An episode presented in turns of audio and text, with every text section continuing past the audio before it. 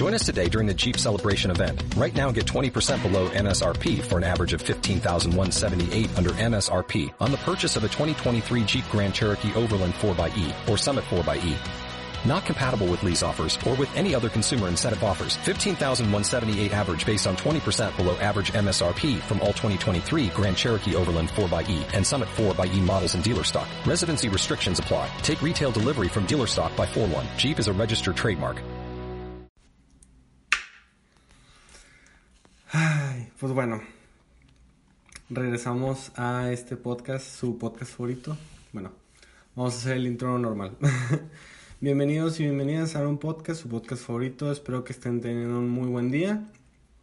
Eh, recuerden compartir para que esta comunidad pueda crecer cada vez más y más. Eh, les recuerdo que a mí me pueden seguir en, en Instagram como el Taiwán. Y sin más preámbulos, les dejo el episodio del día de hoy. Y esta es la segunda vez que tengo la oportunidad de estar grabando el episodio con video. Así que si tienen la oportunidad de verlo en, en mi canal de YouTube, puedes hacerlo. Eh, me encuentras como el Taiwan si lo estás escuchando desde, desde Apple Music, Spotify o alguna otra red. Pues, recuerda que lo puedes escuchar eh, y ver también en, en YouTube. Me encuentras como el Taiwan o buscas ahora un podcast y el nombre del episodio y ya te debo estar apareciendo. A como mueve muy bien la luz el día de hoy. Eh, lo que se ve atrás, eh, traten de no prestarle tanta atención. Eh, es mi cuarto. Espero pronto mejorar un poquito el fondo del set y el set. Espérate tu estudio, pero bueno. Eh, la historia del día de hoy empieza el 17 de febrero de 1991 en Halifax, Inglaterra, y con el nacimiento de Edward Christopher Sharon eh, mejor conocido como el cantante de las canciones que pondrás el día de tu boda, eh, lo cual es broma, no se conoce así o sí. La verdad es que ah, así lo leí en alguna parte y pues... no sé, ¿consideras que sería una buena forma conocerlo así? Tiene muy buenas canciones de amor, las cuales ahorita vamos a hablar y vamos a ver a quién están dirigidas y todo el tema. Eh, y estamos hablando de Sharon. Eh, no hay tanto misticismo en el, en el nombre de, del episodio del día de hoy porque pues la verdad lo... Pues está en el nombre del título del, del video o audio que estás poniendo desde Spotify. Entonces, pues ahí está, ¿sabes? Entonces, bueno. Eh, em, ok, ya me perdí. Eh, ok, aquí está. El músico, cantante y compositor. El músico, cantante y compositor, al parecer son tres cosas distintas porque el músico toca instrumentos, el cantante canta y el compositor compone. Eh, redundante con mi existencia. Eh, tiene ascendencia irlandesa de parte de su papá. Por si te preguntabas por qué tiene el pelo rojo, pues esta puede ser una de las razones por las cuales lo tiene rojo. Y creo que puede, eso puede ser un comentario racista, pero pues no lo sé, el tiempo lo dirá. Eh, ¿Qué más, qué más, qué más? Eh, la cultura musical y artística fue parte de la vida de Ed desde muy chico, de parte de sus papás y de su hermano mayor. Él cuenta que en su niñez escuchaba discos de Bob Dylan y Eric Clapton. Además cuenta que Van Morrison con su álbum Irish Heartbeat fue eh, lo que él recuerda que fue la introducción, su introducción al mundo de la música. Todos creo que tenemos un artista que fue así como nuestro nuestra introducción a la música, yo creo que fue cuando empecé a escuchar música, música, música, fue Michael Bublé, eh, que fue el episodio anterior. Y yo creo que con Michael Bublé empecé a escuchar todo tipo de música. Pero bueno, ¿cuál fue tu artista? ¿Cuál fue el artista con el que tú empezaste a escuchar música o que recuerdas que fue la primera canción que escuchaste? Eh, por ahí voy a estar poniendo una encuestita eh, en Instagram para que se vean a Instagram. Y si esto lo estás escuchando mucho tiempo después, eh, pues mándame mensaje. eh, ¿Qué más? Eh, su papá trabajaba como profesor de arte. Antes de eso tuvo un trabajo como conservador de museo. Su mamá, por otra parte, era publicista eh, de cultura y diseñadora de joyas. El arte era parte de esta familia, como lo podemos notar, eh, desde los padres hasta los hijos, al grado de que Matthew, el hermano mayor de Ed, decidió estudiar música en la universidad y tiene un trabajo como compositor de música clásica. Eh, la verdad es que no investigué tanto de su hermano como para dar alguna referencia interesante de algo que él pudo haber hecho interesante, pero consideraría que en algún punto debió ayudarle en algo a Ed. O al menos si tú fueras cantante o algo por el estilo, creo que estarías interesado en que tu hermano, que es compositor de música clásica, te ayudara, sobre todo cuando haces canciones muy del estilo clásicos eh, románticos. Pero bueno. ¿Qué más? ¿Qué más? Mm. Ok, Ed a los cuatro años empezó a cantar en el coro de una iglesia local a la cual su familia asistía. Fue hasta los 11 años que empezó a tocar guitarra. A sus 14 años empezó a componer sus primeros arreglos musicales y demás composiciones. En marzo del... Ok, a partir de aquí las fechas van a empezar a sonar de que fechas, fechas, fechas, fechas, fechas. Si no eres número con los números, no tienes que escuchar los números, disfruta el episodio. Si te gustan los números y ves que la estoy regando con los números, puedes dejarme un comentario que voy a ignorar porque no me importa tu opinión. O eh, en algún punto sí me va a importar tu opinión. Pero tú deja tu comentario, ese es el punto. Eh, bueno, en marzo del 2005, con 14, con 14 años de edad, el joven Ed lanzó su, de manera independiente, The Orange Room, un EP con cinco canciones que nunca he escuchado y, ahora que hice, y hasta ahora que hice este episodio lo escuché. La verdad es que ese álbum está muy muy interesante. Eh, me gustó mucho la música. La voz obviamente pues es muy de un Ed muy muy muy joven, pues tenía 14 años y muy desentonado. No tenía muchos estudios o mucha carrera musico, musical como para cantar de una manera como lo, la cual lo hizo después. No sé si considera a Ed Sheeran un gran cantante, lo considero un gran compositor. No sabría decirte si es un gran cantante porque no sé mucho de cantantes. Me gusta la música, es lo que me gusta. Eh, la voz me gusta mucho, pero creo que a la vez también tengo gustos muy malos. Eh, dirían algunas personas que conozco, tienes gustos horribles, pero ¿quién está haciendo el podcast? Ah, ¿verdad? Siento que si alguien más lo hace, lo hacer mejor, pero aquí andamos, al 100. Al 100 porque al 90 cualquiera. Al 110 porque al 100 cualquiera, así era. pero bueno. Eh... Ok. Eh, la verdad es que me gustó mucho este, este álbum, el del primer EP que sacó, el The Orange Room. Lo puedes buscar en, en YouTube, ahí fue donde lo encontré. Es un gran EP y pues dense la oportunidad de escucharlo. No, no lo vi en Spotify. Bueno, no tengo Spotify, uso Apple Music. Eh, juzguenme por eso. Eh, lo encontré en YouTube y lo puedes escuchar en YouTube. Te recomendaría que lo escucharas si eres fan de Ed Sheeran. Eh, no es así como que te vas a enamorar por completo del álbum porque pues también es, es una versión muy joven y pues las letras son más de cuando estabas joven. Eh, y después de esto, a sus 15 años conoció a Passenger. Si no conoces a Passenger, es el de Only miss the sun when it starts to snow. Only know you love her when you let her go. Eh, ese. Y conoció también a ese vato y juntos hicieron varios conciertos en Cambridge, Inglaterra. Eh, perdonen por las cantadas, pero creo que va a ser algo recurrente en, estos episodios o en algún episodio donde me sepan una canción. En este episodio creo que voy a cantar mucho, así que si eres un público muy sensible, te recomiendo que sí veas este episodio para que me puedas juzgar lo suficiente. Me encanta que se burlen de mí. O sea, no me encanta, pero lo hacen, entonces ya, ya es parte de mí.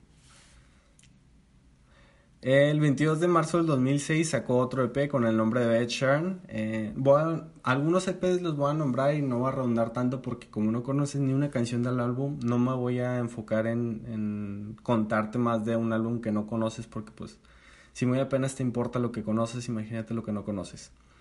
El 29 de junio del 2007 lanzó otro EP con el nombre de One Song y de ahí a sus 16 a 16 años abandonó la escuela eh, para buscar una carrera más artística en Londres.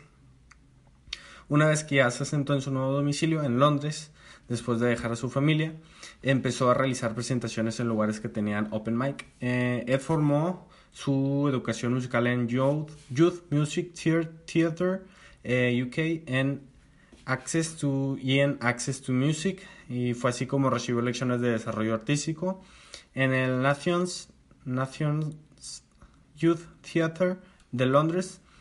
Eh, recibió formación actoral. De ahí que lo hemos visto en películas haciendo, de, desgarrando en la industria del cine, lo cual es broma. Si has visto sus apariciones son muy patéticas, eh, pero sin ofender a la racita. Eh, tiene actuaciones muy buenas y de eso vamos a hablar más al ratito. No tiene actuaciones muy buenas, pero escúchenlo más al rato como quiera. Eh, no solo, ok, aquí como un paréntesis que quería hacer, no solo se mudó a Londres para conseguir, o para perseguir el sueño y ver cómo funcionaba estando desde allá, eh, se metió a estudiar y a echarle ganas a, lo que le apasionaba. a Ed, ahora, a Ed solo Ed, ok, lo escribí, lo redacté muy mal. Eh, Ed no solo intentó la música, en el 2008 con 17 años audicionó para, high school, para el High School Musical de Inglaterra, se llamaba Britannia High. Eh, esta serie solo duró una temporada, claramente, y mi teoría es que duró solo eso porque no metieron a Ed. Si hubiera estado en el elenco hubiera sido una muy buena serie, pero no pasó. Y tuvimos a Zac Efron interpretando a Troy Bolton. Eh, una vez que lo rechazaron de su audición, decidió enfocarse en su música. A partir de aquí, los EPs eh, los encuentras en Apple Music y en Spotify, eh, la mayoría. el 2 de noviembre del 2009 lanzó otro EP con el nombre de You Need Me en el Inter de estar sonando EPs por su cuenta, él era técnico de guitarra para una banda que se llama Nisiopi. No sé si sabías eso, si lo sabías, que crack, eres muy fan. Si no lo sabías, ahora lo sabes. Eh, era técnico. Eh, cuenta que gran parte de su estilo musical fue inspirado por ellos. La verdad es que... Mm, no los escuché, no me enfoqué mucho en escucharlos. Eh, no me enfoqué mucho en escuchar cualquier otra cosa que no fuera mencionada en este, o sea, adentrarme más, así que ni Siopi, no sé qué tipo de música sea, pero al parecer fueron de gran eh, inspiración para Ed en sus composiciones. Y el 7 de febrero del 2010 lanzó otro EP con el nombre de Loose Change. Eh, ahora, correr por tu sueño y con planes a veces no es suficiente. Eh, hacer el plan, educarte y tener presentaciones no te llenará. O bueno, eso fue lo que le pasó a Ed a principios del 2010. Se agobió de la rutina de hacer las mismas presentaciones en los mismos lugares, en las mismas, con las mismas personas en Inglaterra. Y fue aquí donde se a hacer un viaje a Los Ángeles. Ahora, este viaje va a ser muy importante en la vida de Ed porque ahora les voy a contar la historia. Eh, de la misma manera, que cuando llegó a Londres fue asentándose en la ciudad y se presentó en Ingle, Inglewood, eh, una ciudad del condado de Los Ángeles. En esta ciudad, hace unas semanas, hace un mes ya, se llevó a cabo el Super Bowl. Ahí es donde está el estadio de, no sé cómo se llama, pero pues ahí está, el de Los Ángeles. Eh, aquí tenía una, una pregunta eh, de si te había gustado el show del medio tiempo del Super Bowl. Pero eh, este episodio, como el de Michael Lule, estaba pensado en que saliera en, en, febrero. Este, de hecho, era. Este episodio salía después del Super Bowl y claramente no lo. No lo, no lo grabé. Pero pues aquí estamos. Eh, comenta si te gustó el show o no. Eh, yo que estoy muy chavo, tengo pésimo gusto musical. Según yo, según yo, no fui tan fan del, show del medio tiempo. No sé ustedes que son más eh, adentros en la música. Pero bueno, siguiendo con Ed, en una de sus presentaciones estaba presente la encargada del Open Mic de Jamie Foxx. Es correcto, Jamie Foxx, el actor que formó parte de Jamie Foxx, que fue Electro para Spider-Man. Eh, el, ese Jamie Foxx fue el actor que formó parte de la vida de Ed. Eh, la encargada lo invitó a actuar para ellos en un local. En esta presentación se encontraba el manager del actor, quien a su vez lo invitó a tener una actuación en el programa de radio de Foxhole, eh, programa de comedia sin censura que era presentado por el mismo Jamie Foxx. Eh, ahora, Jamie contó en una entrevista que le dio alojamiento a Ed durante seis semanas aproximadamente. Todo esto antes de que Ed se convirtiera en una celebridad. Además le dio acceso a su estudio de grabación para que él pudiera grabar si así lo deseaba. Eh, si bien puede sonar un sueño hecho realidad, no todo pasó de la noche a la mañana. En el 2010 Sharon empezó a tener vitalidad. ¿Por qué puse vitalidad? Viralidad en internet. Eh, uno de los videos que hizo para una de sus canciones empezaron a brillar en las redes ah, de aquel tiempo, al grado que empezó a transmitir el video, al grado que ese video empezó a ser transmitido en en un canal de televisión donde fue visto por un rapero. Eh, el rapero, de nombre Elliot John Glabe, mejor conocido como Example, vio el video y decidió invitar a Ed a actuar con él en una serie de espectáculos que tendría por todo Reino Unido. Esto ya una vez que regresó a Reino Unido.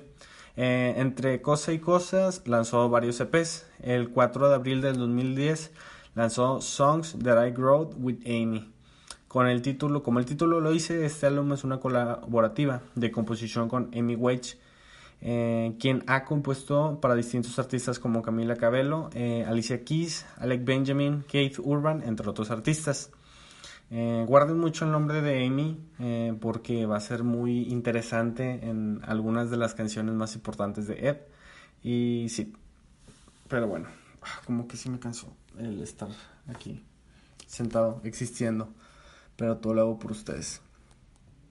El 4 de abril del 2010 lanzó, ok, eso fue lo que ya había dicho. El 7 de septiembre del 2010 lanzó un álbum eh, que hizo eh, como live eh, version con el título Live at the Bedford. Para todo esto, Ed sin seguir Ed seguía sin contrato con ninguna disquera y mi buen Ed no se agüitó y lanzó otros varios EPs, entre ellos uno de colaboraciones con el título de número 5 Collaborations Project, el 10 de junio del 2011. Dio de qué hablar esto porque fue el álbum número 2 con más descargas en iTunes, esto sin ninguna promoción, o sea, nada más, no tenía disquera, no hacía promociones de, sus em, álbums, pero le fue muy bien a este y salió, tuvo fama llegó al ser el número 2 de descargas en iTunes. ¿Qué más? ¿Qué más? Con este álbum llamó la atención de Elton John, que fue uno de los principales padrinos en la carrera del buen Ed, Teddy. Elton John eh, buscó a Ed y lo puso en contacto con Atlantic Records, su sello discográfico. Se concretó un acuerdo de grabación y un contrato. Su canción debut como artista firmado fue The 18 Regresando un poco atrás con el último EP que salió, el número 5 eh, de Collaborations Project, esta canción existió antes con un título que se llamaba Lady, Little Lady y con un rap de Mike Pong. Creo que así no se pone, pero se me autocorrigió. X. Eh, Mikil Payne, no sé, Pane, Pana. Eh, eh, leyendo comentarios, a muchos les gustó más la versión de Little Lady, pero bueno, así pasó. Eh, si tú vas, de hecho esta versión sí está en, en, ¿cómo se llama? Sí está en Apple Music, creo, y bueno, en donde sí lo vi fue en, en Apple Music. En Spotify no sé si esté, muy probablemente en YouTube sí. Si tú buscas la versión de Little Lady, o sea, tú ve y busca Little Lady y vas a entender que la canción de Little Lady es la misma que The 18 nada más que sin rap. Y no muchas personas conocían esta versión, así que cuando la recién la sacó no hubo mucho problema. Simplemente fue un pequeño cambio que se hizo en, la canción, como el cambio que ahorita voy a hacer de, de, cámaras, porque pues es importante. Y esto es algo muy llamativo para que no batalle mucho al hacer el cambio de cámara y el cambio de corte. La vez pasada batallé mucho, Así que, ¿qué puedo hacer? Voy a hacerlo así. Ya con eso había abarcado. Y, ¿qué podemos ver aquí? No me marca que tengo poquita batería, entonces estamos vivos. Acá vamos a dejar que corra un poquito. Estoy en la cámara de acá ahora. Saludos. No sé cómo me vea de ahí. Eh, se ve más parte de mi cuarto. Estoy aquí en mi termito. Mm. Como pueden ver sigue sin estar conectado al micro porque pues crack. Pero bueno, creo que es hora de regresar a la otra cámara para seguir disfrutando de buena calidad de video. Y podemos volver a hacer el, el ruido para hacer la conexión de video. Ahí lo hice un poquito más fuerte, perdón para los que solo están escuchando el, el video, pero bueno. Eh, ok, regresando a The 18, estuvo nominado como canción del año por los Grammys del 2013, pero perdió contra We Are Young de Fun, eh, lo cual me recuerda que el 2013 fue una gran época para el mundo de la música, o sea, para que We Are Young fuera la ganadora, creo que eran buenas épocas.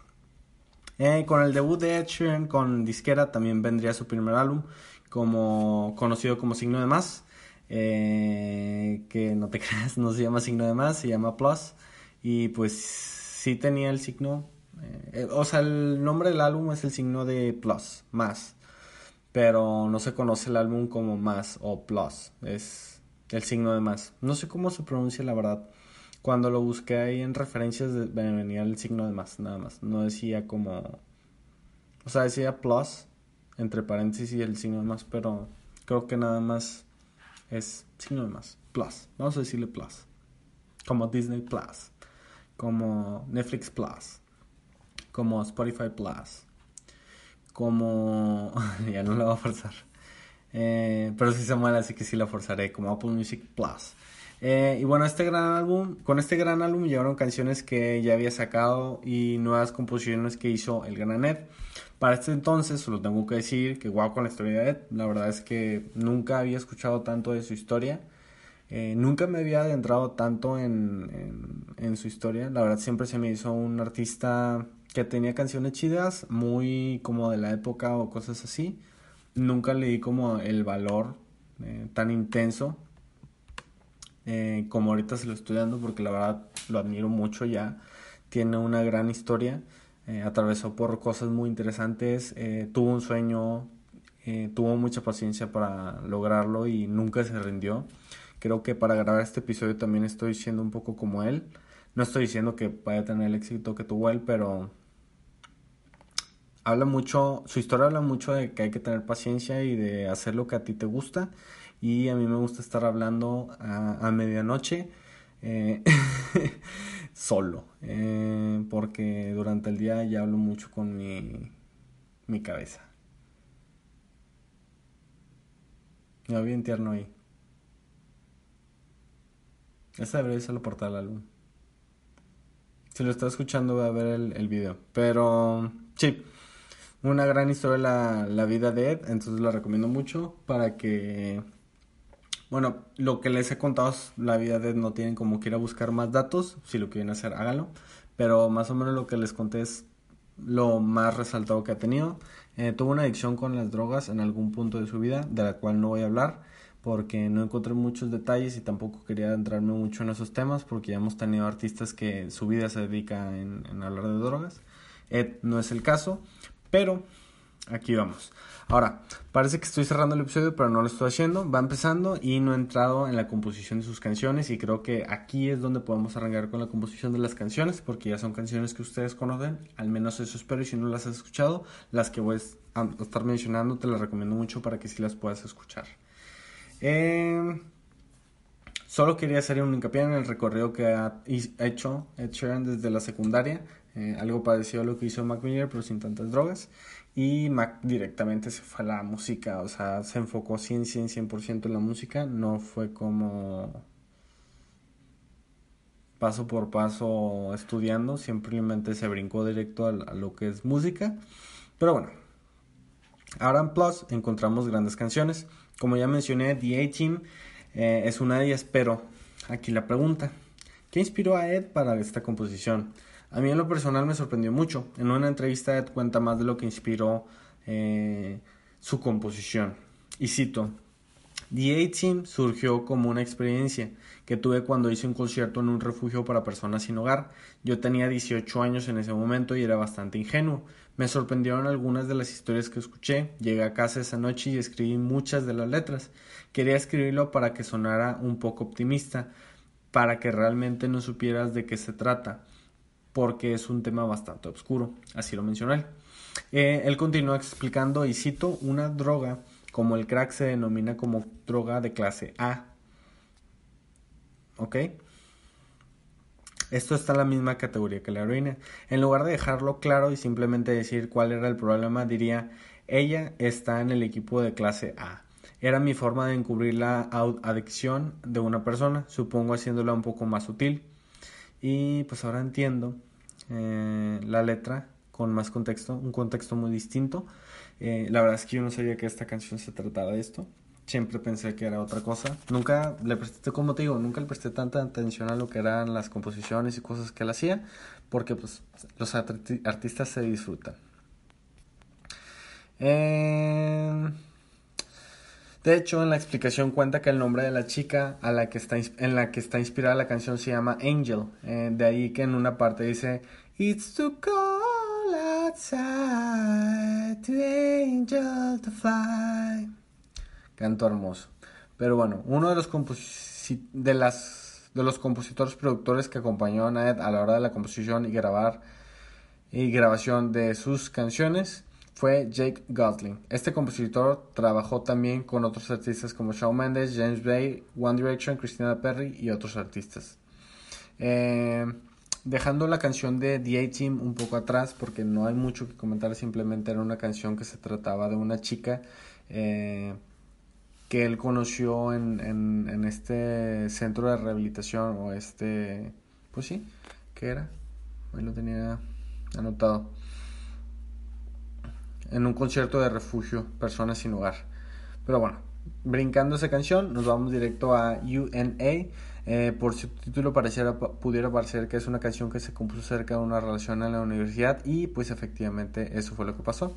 Ed compuso esta canción para su novia de aquel entonces, Alice.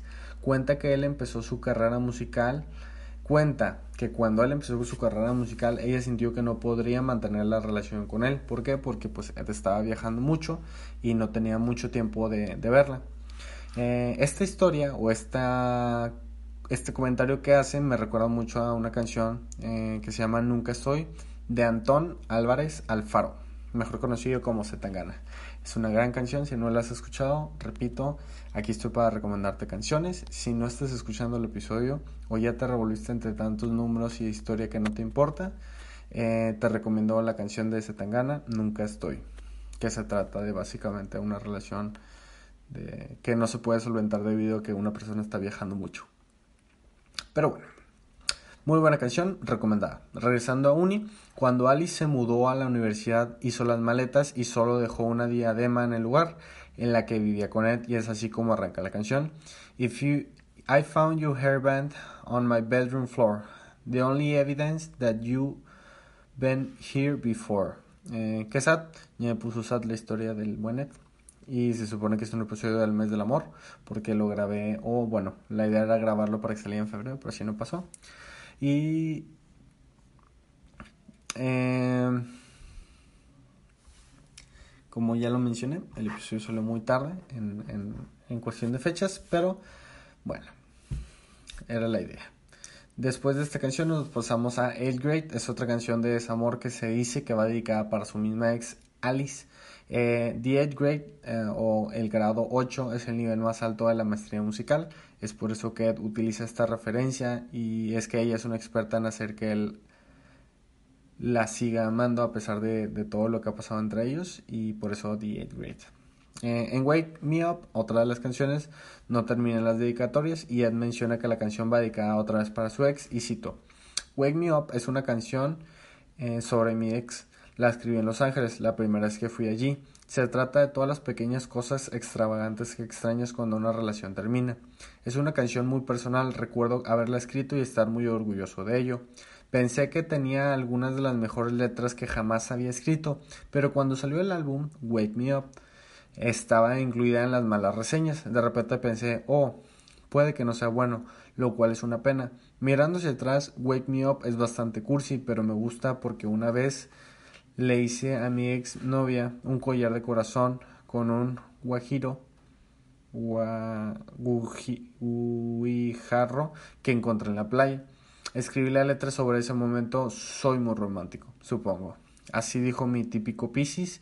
Eh, es broma, no es Pisces, es Géminis y no sé de signos zodiacales, así que no me pregunten. Simplemente lo busqué para hacer el chiste. Pero bueno, como ya vayan a ver el video y entonces lo están perdiendo. Pero bueno, como ya decía la canción fue algo criticada, no fue de las canciones favoritas para los reviews de la prensa, pero para él sí lo fue. La verdad es que me metí a ver las reseñas y sí tiene una muy mala reseña esa canción, como muy X, muy vulgar la letra, pero la música era muy buena. Eh, bueno, en una entrevista Ed cuenta y cito, Lego House trata sobre una ruptura. Ok, me brinqué mucho una parte. Eh, y creo que vamos llegando a la parte en la que necesito cambiar la pila. Pero bueno. Eh, y así llegamos a Lego House. En otras ocasiones, hablando de tal vez de Mac Miller y haciendo referencia a que siempre hablan de drogas sus letras, podemos decir que Ed en esta canción vuelve a hablar de su droga de aquel año, y sí, me refiero a su ex. En una entrevista, Ed cuenta y cito: Lego House trata sobre una ruptura y fui yo usando la metáfora de Lego. Pasas tanto tiempo armando legos y si lo dejas caer al suelo, en un instante se rompe y toma un tiempo volver a armarlo. Yo veo una relación así, se tarda tanto en construir y se puede romper en un instante. Así lo dijo el buen Eduardo. Eh, Edward. si bien la fragilidad de una casa de Lego puede estar marcada en la canción, también se da la disposición, también se habla de la disposición de rearmar la casa para que a pesar de que se haya destruido eh, en pedazos la relación, siempre se pueda volver a reconstruir. Y de ahí nos brincamos a You Need Me, I Don't Need You. Eh, esta canción es una crítica a las disqueras. Él dice que las disqueras lo necesitan a él y no él a las disqueras. Esto se recorre a todos los artistas, no solo a él. En otra de las entrevistas en las que estuve eh, viendo, Ed menciona y cito, hasta el último minuto no estaba seguro si You Need Me, I Need You tenía un lugar en el álbum. Quería que estuviera allí por su historia y porque la canción trata de ser fiel a ti mismo y seguir tu corazón. Y algo que me inculcaron desde temprana edad, sin embargo, me tomó un tiempo aprender a mantenerme firme. Si hubiera escuchado algunos de los consejos que me dieron cuando estaba empezando, probablemente no habría llegado tan lejos. Dato curioso, esta es una de las canciones que Ed ya había sacado en uno de sus antiguos EPs. Esta canción salió originalmente en el 2009 en su EP You Need Me. Eh, y pues aquí podemos ver que no todo es de su ex en este álbum. Otro dato curioso de la canción, con regularidad en sus presentaciones, esta era la canción con la que cerraba el concierto porque era muy emotiva, muy brincadera y todo. Eh, en alguna canción la canción se extendió hasta 20 minutos con arreglos improvisados en vivo. Eh, que esta es algo, un dato muy interesante. Voy a hacer un cambio a través de cámara.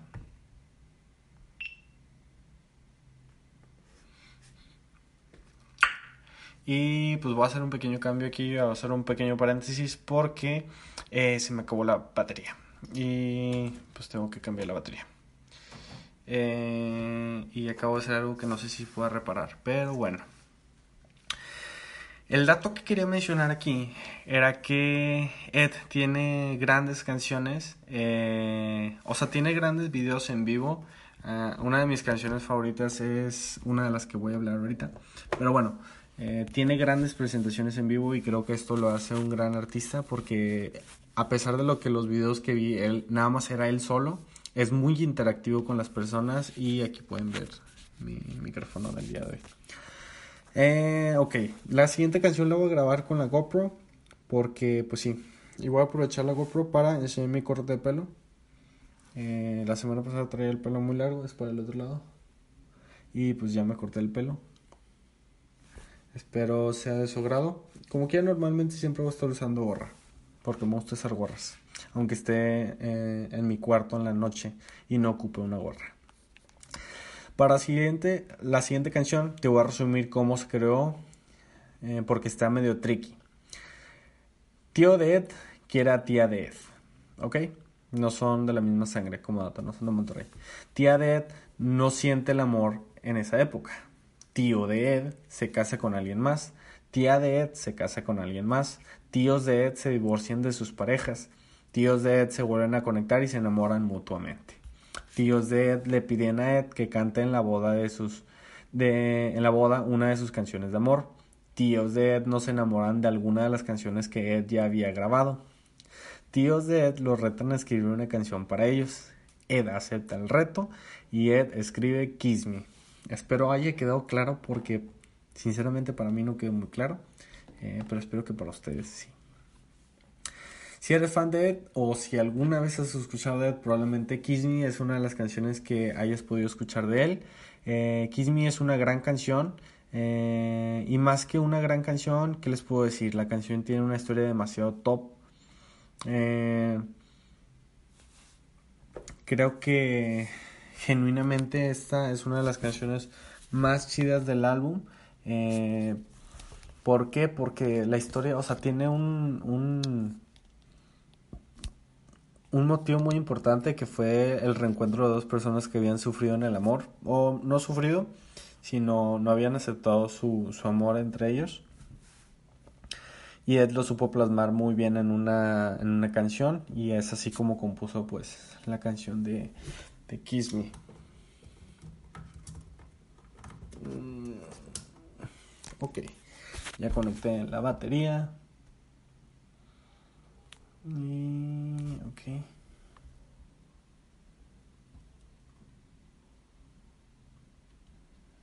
Ok, creo que ya descompuse la otra cámara, pero bueno. Eh,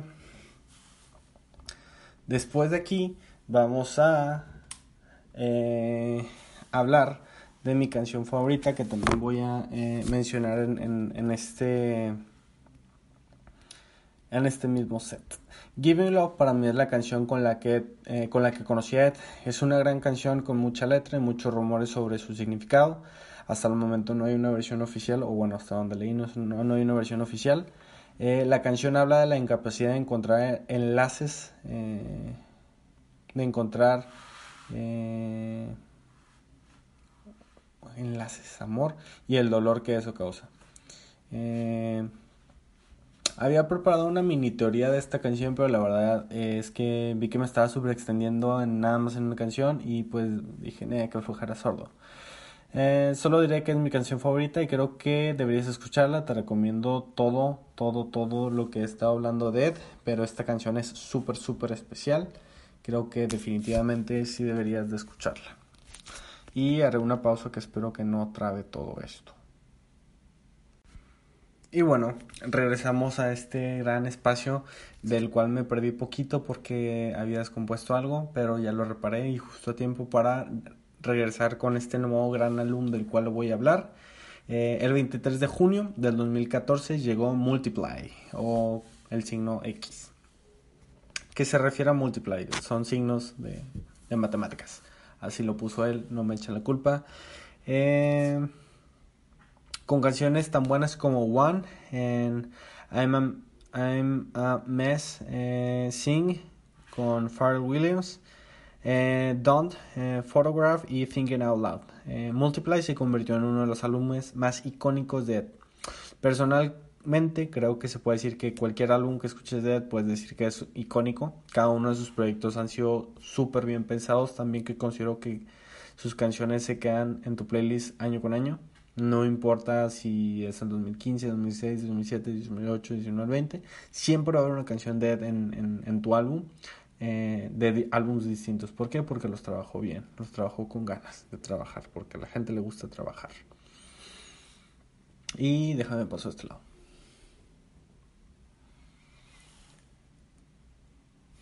¿Está enfocado? Esa es la pregunta. Ok. Eh, eh, ¿Qué más? ¿Qué más? ¿Qué más? Ok. ¿Profundizo en el álbum? Esa es la pregunta. Claro que sí lo voy a saber. Eh, ¿Me da flojera? Sí, ya me quiero dormir. ¿Lo haré? No. Voy a profundizar en el álbum y bueno.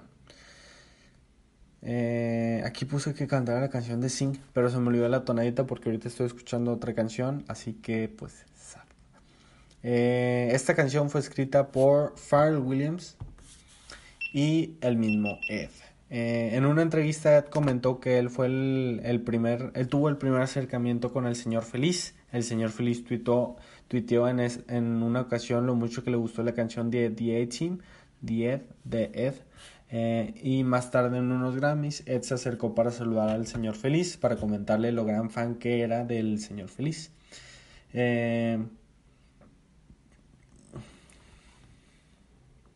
Fue aquí donde intercambiaron números. Fue así como se dio esta peculiar colaboración entre dos artistas de renombre de aquella época. Eh, y pues en lo personal es una de mis canciones favoritas del álbum porque pues dice muchas veces Sing.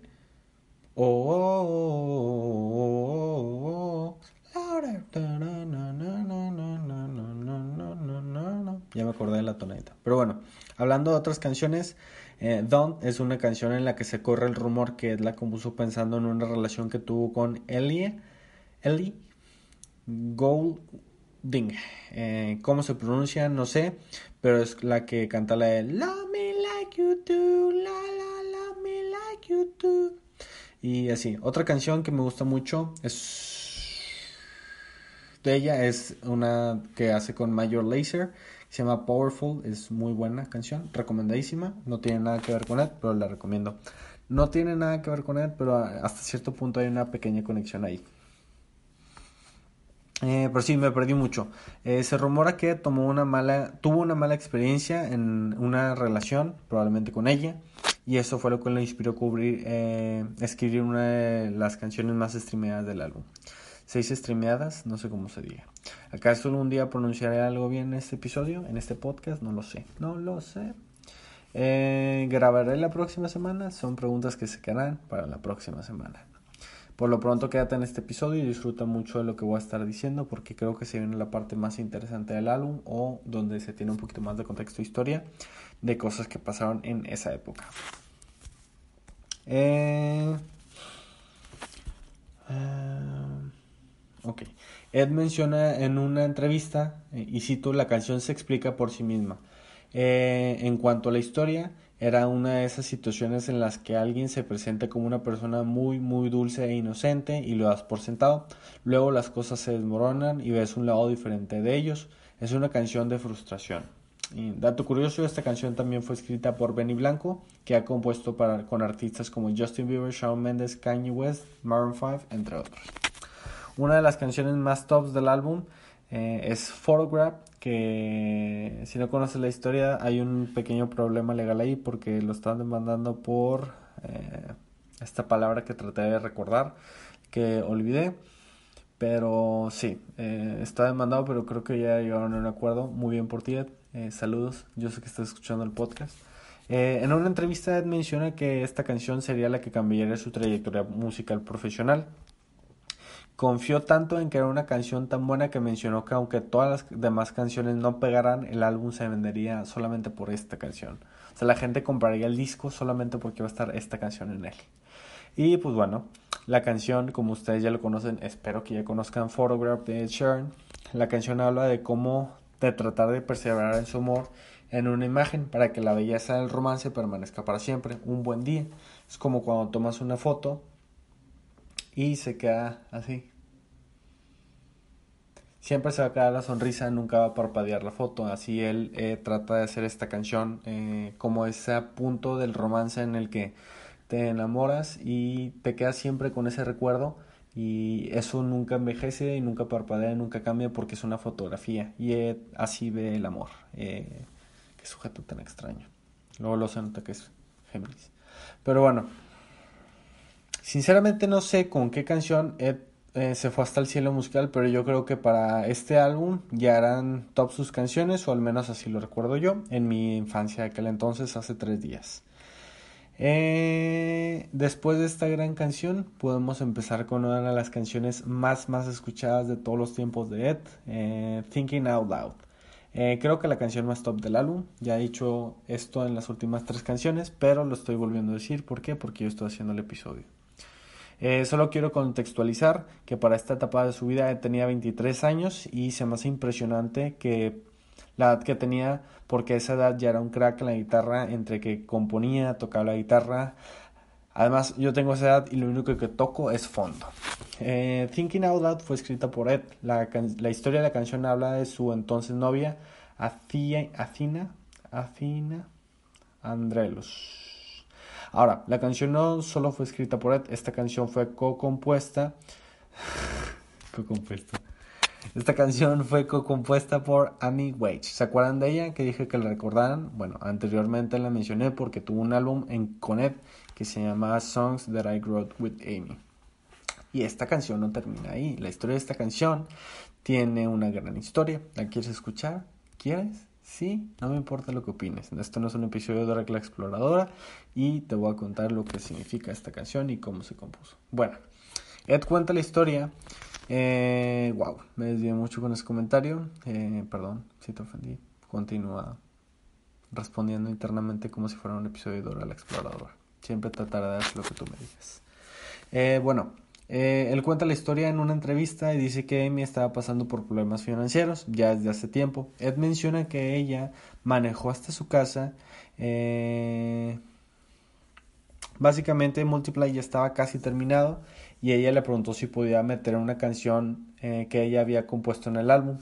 en la su versión deluxe para generar algo en la ganancia y así poder pagar las, las deudas que tenía. Obviamente le dijo que sí, porque pues buen amigo, y pues mientras estaba, estaban ahí, escribieron Thinking Out Loud.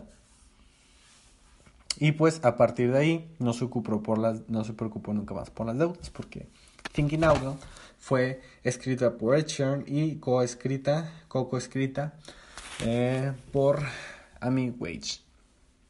Eh, como dato curioso o nada más dato general, la otra canción que Amy, en la que Amy participó en la versión deluxe del álbum fue la de Even My Dad Does Sometimes, que también tiene una gran historia. Y la verdad es que nunca la había escuchado o más bien prestado atención. Pero esta eh, canción cuenta la historia de un amigo de Amy con cáncer. La canción empieza con It's alright to cry, even my dad does sometimes.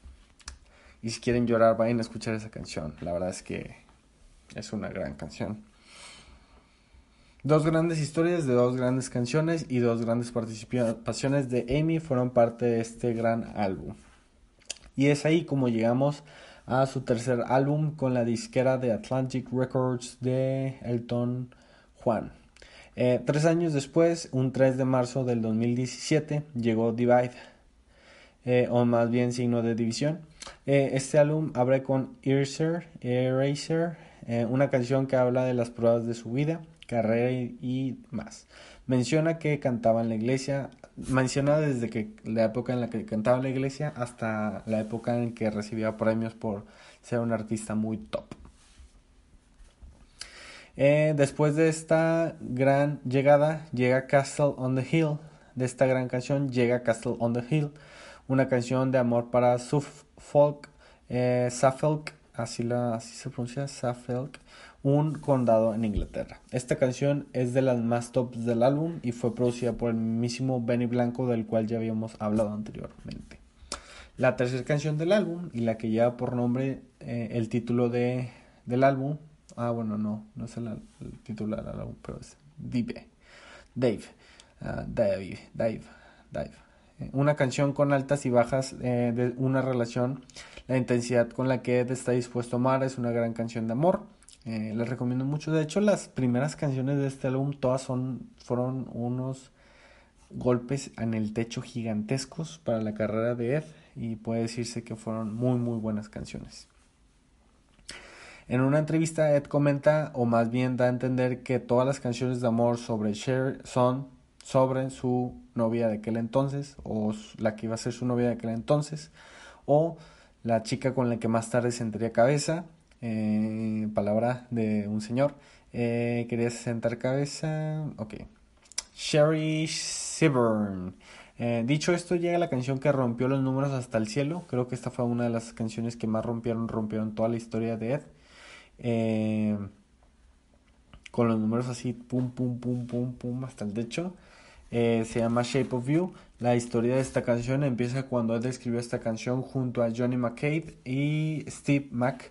Eh, pensando en que tal vez le funcionaría muy bien a Rihanna ah, y pues al final conforme fue avanzando el tema de la composición Ed decidió que esta canción sería para él o la utilizaría él esta canción fue la última que se terminó y es la canción más escuchada del álbum y la más escuchada de Ed Sheeran eh, y qué loco que la hiciera pensando para alguien más y que la haya sacado al final él y pues me he dado cuenta en estas investigaciones que muchas de las canciones que muchos otros artistas componen, al final, para otras personas, al final las cantan ellos o se las dan a alguien más. Eh, al final de este episodio voy a estar hablando un poquito de las canciones que Ed escribió para otras personas y lo que me hace pensar es qué pasaría si Ed sí las hubiera cantado o si los artistas que normalmente componen para otras personas sí cantaran las canciones que componen. ¿Serían igualmente un éxito? No sé. Eh, pero se me hace una muy buena pregunta. ¿Tú qué opinas? Eh, eh, ¿Qué más? ¿Qué más? ¿Qué más? Y así como van las canciones, llega la quinta canción de Ed en este gran álbum con el nombre de, sí, como no, Perfect. Canción que fue inspirada y dedicada a su entonces prometida, Sherry Seaborn, y ahora su esposa. En una entrevista, Ed comenta que tenía miedo que Thinking Out Loud fuera la canción que lo definiera, y es así como escribió y escribió y escribió y escribió y escribió canciones hasta que llegó Perfect. Y pues ya conocen la canción y si no pues escúchenla hasta después de terminar el episodio. Siempre digo que haré...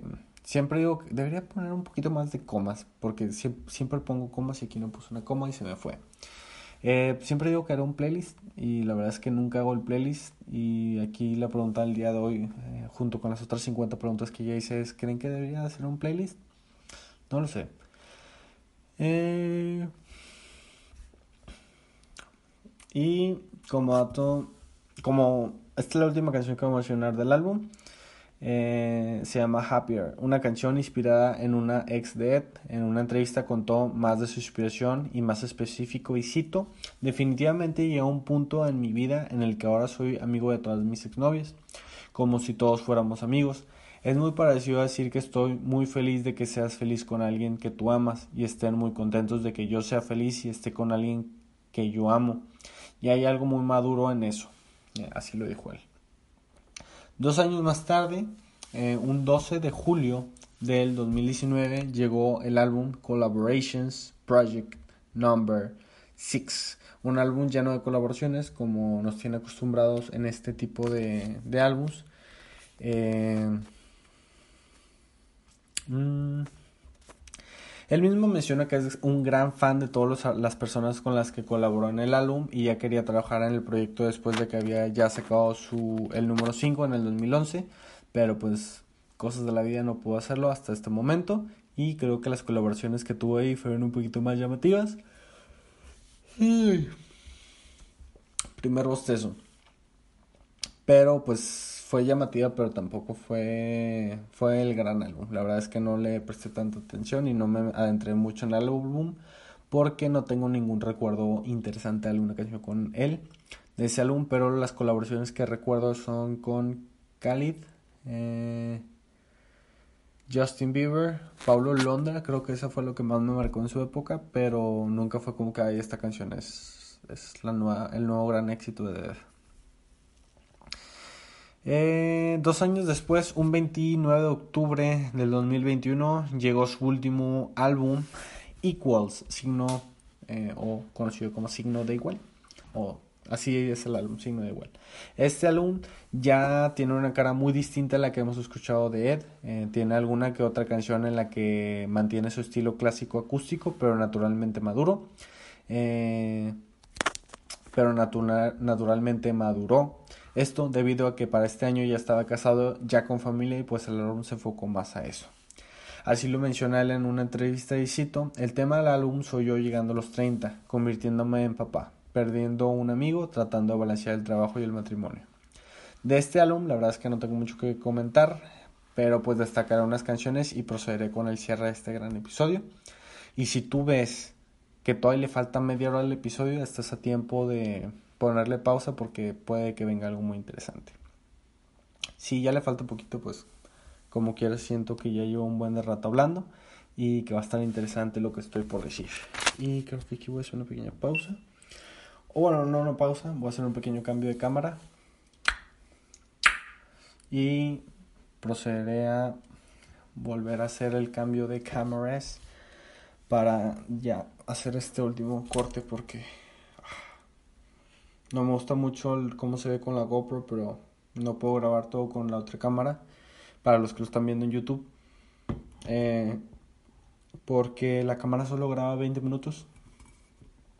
Por algún tema que ya había escuchado y ya había comentado en alguna parte, pero no con ustedes. Así que voy a darle un traguito a mi vaso de agua para poder hacer el cierre. Mm.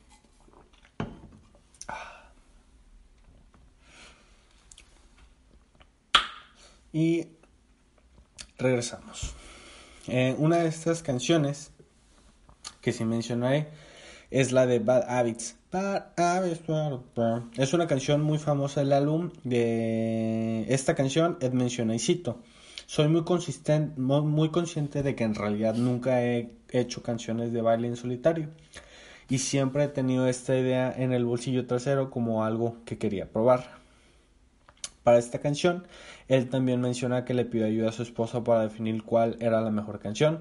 Él menciona que le mostró cinco canciones a su esposa y tan pronto como sonó Bad Habits, ella dijo que esa idea podría funcionar más. Es una gran canción, la verdad no, no, o sea, ya la había escuchado varias veces cuando salió y pues nunca presté atención bien bien de quién era la canción hasta que busqué como el título de la canción. No era una canción tampoco así que dijera de que oh, tiene que estar en mi playlist, pero cuando la busqué me di cuenta que era de Ed. Eh, no parece Ed, la verdad es que sentí que su voz era muy distinta, pero al final de cuentas fue una muy buena canción. Eh, ¿Qué más? ¿Qué más? ¿Qué más? Otra de las canciones que más me gustó del álbum eh, y que se me hace que tiene algo de drama musical, eh, me hace recordar más canciones de, las antiguitas, fue de Joker and the Queen. Creo que es una de las canciones que más me gustaron del álbum eh, de las que un poquito más recuerdo. Esta canción, como ya todas las canciones que Ed compone, que son de amor, pues ya van dedicadas a su queridísima esposa Sherry. Oh, Sherry. Eh, el día que se compuso Baravit se compuso también esta canción, así lo cuenta Ed en una entrevista. Él mismo cuenta que terminando la grabación de Bad Habits no pensaba seguir escribiendo ese día porque pues consideró que Bad Habits era una muy buena canción y no quería forzarla como yo. Eh, pero entonces Fred, uno de sus productores, le cuenta que estaba trabajando con Sam Roman, un cantautor, y este personaje le enseñó una mezcla musical que había compuesto pero nunca había podido ponerle ninguna letra. Corte A, Ed y Fred después de 15-20 minutos después componen The Joker and the Queen, una canción con grandes metáforas de cartas eh, de este juego de cartas de mesa. Eh, que no sé cómo se llaman esas cartas, creo que de póker. Esta canción tiene una versión en la que no solo canta Ed, sino también canta eh, con una de sus mejores amigas, Taylor Swift, una gran versión, por cierto. Una de las principales recomendaciones del álbum sería esta canción porque es de las pocas que me que recuerdo. En esta parte hay canciones que recuerdo por la música que sería esta y canciones que recuerdo por la la historia y creo que ya me voy a entrar a esas. Pasando a otra canción de esas, Ed cuenta que la, tras la pérdida de uno de sus mentores, Michael Gudinsky, en marzo del 2021, cuenta que viajó para su funeral en Australia. No logró asistir al funeral debido a que debía cumplir cuarentena, así que lo vio a través de una transmisión en vivo. Él cuenta y cito, hablé por teléfono con su hija, quien dijo, mi papá siempre dijo que me amaba. Lo último que recuerdo que me dijo fue te amo. Esta llamada y esta conversación marcó a Ed, quien pensó en que si algo le pasaba a él, su hija no, no, recordaría las últimas palabras de Ed, debido a que para ese entonces su hija tenía seis meses. Esto lo inspiró para dejarle una carta a su hija en formato de canción, con el nombre de Live Your Life. Puede que no sea la mejor canción del álbum para muchos, pero para Ed es su canción favorita. Él mismo lo cuenta en una entrevista. Para él esta canción significa mucho, debido a que pues, es una carta de amor para su hija.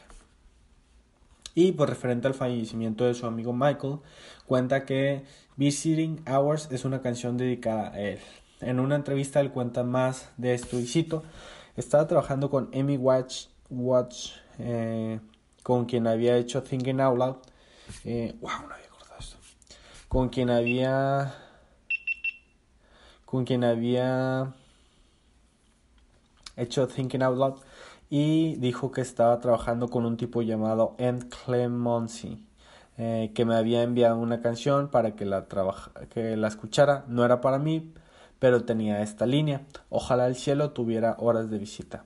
Preguntamos si podíamos usarlo en, la, en el álbum y luego mi amigo Michael falleció. Tuvo alrededor de una semana y media en lo que no podía tener una conversación con nadie sin llorar. Escribí esto en mi casa y luego lo canté en su memorial. Me resultó bastante molesto escribir y definitivamente más molesto cantarla. Esta canción se estrenó en vivo en el funeral de su amigo Michael Gudinsky el 24 de marzo del 2021. Y pues este álbum puede que no haya sido los más escuchados de Ed, pero cada una de las canciones podemos, en cada una de las canciones podemos encontrar una buena historia que contar de él. La verdad es que esta, estas canciones, estas últimas dos canciones, no las recuerdo muy bien. Eh, siempre trato de escuchar mucho, mucho al, artista del cual voy a hablar para como empaparme más de su estilo, de, de algún dato que pueda entender de su forma de cantar. Digo, también son artistas que me gustan y este álbum, la verdad, cuando salió no me causó gran impacto. Pero es un gran, es un gran álbum con mucha historia y creo que más allá de que sean las canciones más virales, lo que importa es la historia que hay detrás de la canción y creo que este álbum cumple en gran parte esa mezcla de composición que Ed siempre ha llevado a cabo. Ahora, puede parecer que aquí acabó el episodio y sí, pero no sin antes platicar de algunos datos curiosos de Ed y alguna que otra canción que él compuso para otros artistas. Como bien ya lo sabíamos, si escuchaste el episodio de One Direction, Ed fue parte de los éxitos de One Direction como Little Things, Over Again, Anything y Moments. Ed también participó en la composición de East Side de Benny Blanco, Love Yourself de Justin Bieber, Cold Water de Major Lazer, de quien ya habíamos hablado. Eh, una de sus participaciones más chidas fue con Taylor Swift eh, en su co-composición de Everything Has Changed. All I know is Es una gran, gran, gran, gran, gran, gran, gran, gran canción. Así que súper recomendada y vayan a escucharla. También eh, Ed fue parte de la composición de Dark Times de The Weeknd, Make It Right de BTS, Permission to Dance también fue escrita por BTS digo, por Ed Sheeran para BTS y estas son algunas de las canciones que fueron compuestas por Ed Sheeran. Eh, espero te haya gustado estos datos curiosos. Estoy seguro que no sabías que había compuesto muchas de estas canciones. Estoy seguro que muchas de estas canciones chance no las conoces, pero ahí estuvo presente. Ed fue un soldado, eh, como dato curioso, Ed fue un soldado en Game of Thrones. Eh, ya una vez que se había declarado fan, fue buscado por los productores de la serie y le dieron una participación en la serie que no tuvo buenas críticas. Pero bueno. Eh, otro dato curioso, el fandom de Ed se llama Sirius. Eh, no sé cómo se pronuncia, la verdad, pero está chistoso. Me recuerda mucho un serial que se llama Sirius. Eh, pero este es Sirius, como Sharon. pero Share y O's. pero bueno. también apareció en un episodio de Los Simpson eh, y tuvo una aparición en la película de Bridget Jones el año pasado. Ah, el año pasado también apareció en la película Red Notice eh, como Ed Sheeran. La verdad es que no es así como el mejor actor, pero creo que en algún punto va a hacerlo. Creo que va a llegar a tener su oportunidad y la va a querer aprovechar. Y pues bueno, hasta aquí fue el episodio del día de hoy. Espero te haya gustado. Si crees que se me pasó algún dato interesante que pudiera estar faltando, me lo puedes hacer llegar, me puedes mandar un mensaje por Instagram. Eh, y pues espero te haya gustado el episodio del día de hoy. Eh, espero mejorar la calidad de todo. Eh, creo que por lo pronto el video sí estuvo mejor, no estoy tan así tan encimado. Creo que esa es una buena distancia. Y la manita aquí. y pues nada, recuerden que ayudan mucho compartiendo este episodio y pues donde quiera que estés escuchando, te mando un abrazo. Que tengas un excelente día. Bye bye. Reducing the amount of waste in your workplace will have a positive impact on our environment and can save your business money. It's also the law in Montgomery County. Make it your business to recycle right. Learn more at montgomerycountymd.gov slash recycle right or call 311.